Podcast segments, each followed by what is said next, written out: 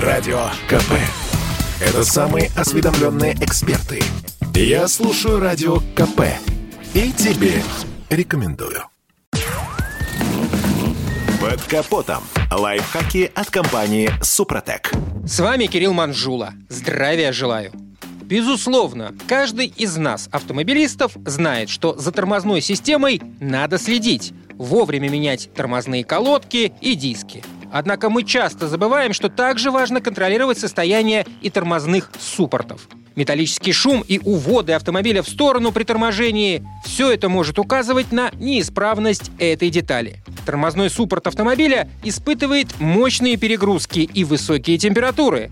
Так, при соприкосновении колодки и диска температура от их трения может составлять 750 градусов. Примерно ресурс тормозных суппортов составляет 120-160 тысяч километров пробега или 10 лет безотказной работы.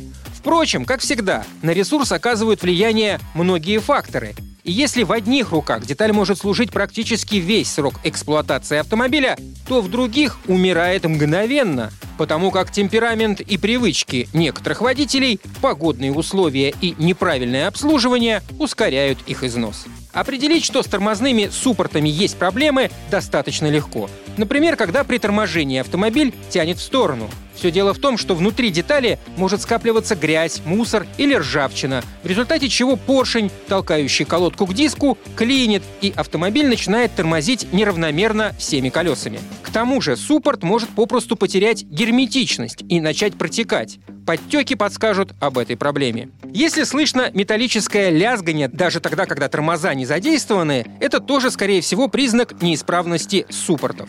В этой ситуации при медленном отпускании педали их и вовсе может заклинить, и колесо с неисправной деталью перестанет вращаться.